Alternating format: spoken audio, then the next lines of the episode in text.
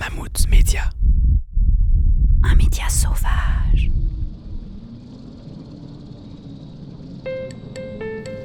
Il y a la solitude qu'on choisit, celle qui permet de se retrouver le temps d'un instant, celle qui permet de faire une pause dans une vie bien remplie. Puis, il y a la solitude qu'on ne choisit pas, celle qu'on redoute, celle qui nous tombe dessus sans qu'on s'y attende et qui s'amplifie chaque jour un peu plus. Aujourd'hui, un Belge sur deux se dit malade de solitude. Dans son petit appartement, Nathalie a accepté de me recevoir pour me parler de ses souffrances. Donc euh, voilà, j'ai, j'ai 50, je vais avoir 54 ans.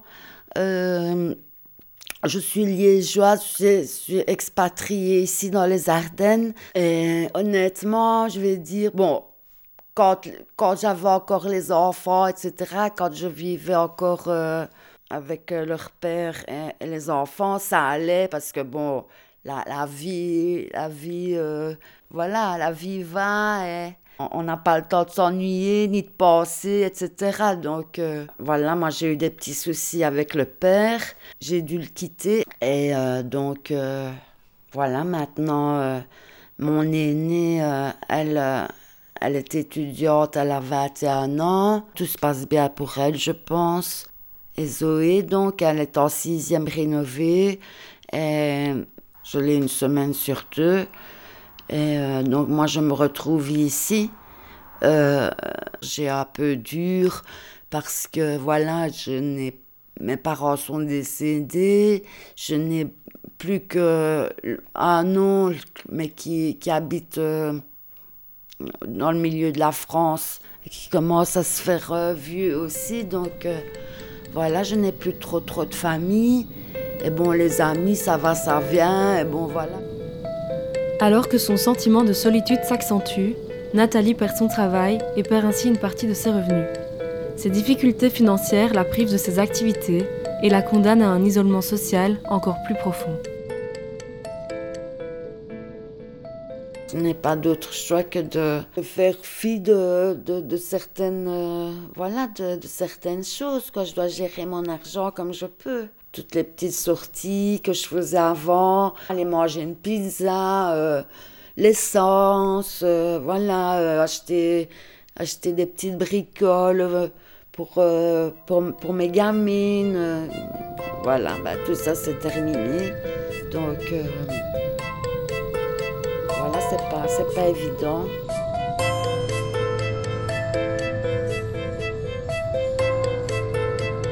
Jean Otta est psychologue à Bruxelles.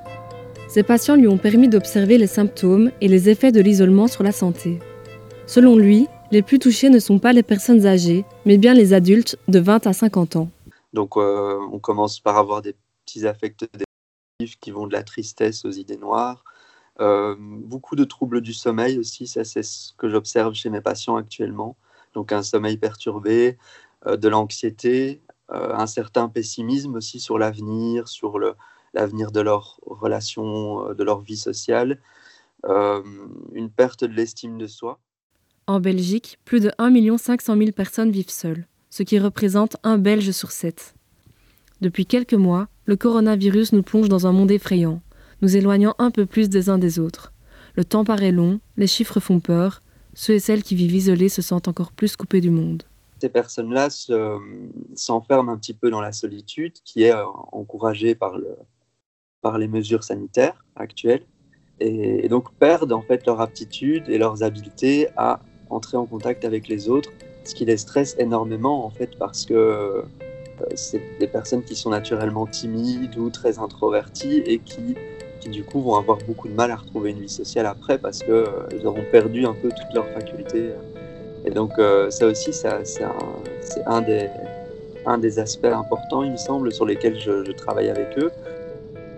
Étant donné que voilà, je, je me renferme beaucoup quand, euh, quand j'ai des soucis comme ça avec mes enfants, si je me dispute ou quoi, il me faut un jour ou deux pour me remettre. Et alors, euh, voilà, si je ne sors pas de chez moi et que je reste ici euh, confinée, tout dépend aussi de mon état d'esprit. Mais si, si je me laisse aller, c'est voilà, je me laisse totalement aller, tu vois. Je, n'ai plus de goût pour rien. Et je, je, me rends bien compte que, en plus, avec le corona qui vient d'arriver, voilà, ça empire, quoi.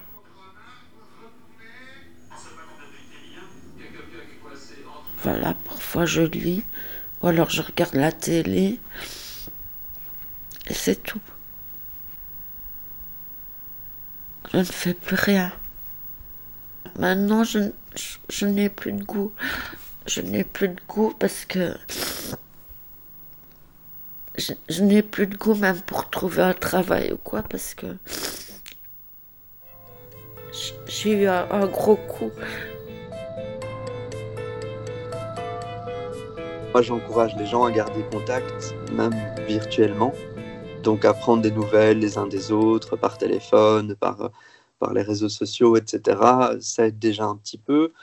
Euh, et aussi à se voir en respectant les conditions, de penser avec eux à des choses euh, qu'ils pourraient mettre en place. Euh, mais bon, c'est assez limité, c'est très restreint. Mais sinon, ce que j'essaye beaucoup de faire aussi, c'est de rassurer en fait tout le monde et d'insister sur le caractère temporaire de la situation. Donc euh, voilà, de penser avec eux comment s'occuper différemment, comment aussi se recentrer un petit peu sur soi, puisque c'est l'occasion de le faire. Euh, mais vraiment plus de, rassurer, d'encourager le peu de contact social qu'on peut encore avoir. C'est vraiment les seuls, les seuls moyens dont on dispose.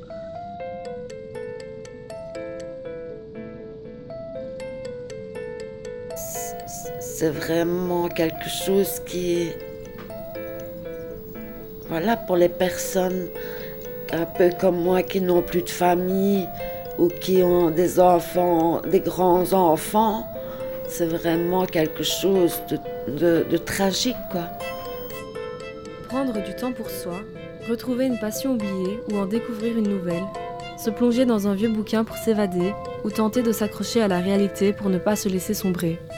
Peu importe la manière, l'important est de continuer à croire croire à un avenir meilleur et ne jamais oublier ces personnes pour qui la solitude est un combat quotidien.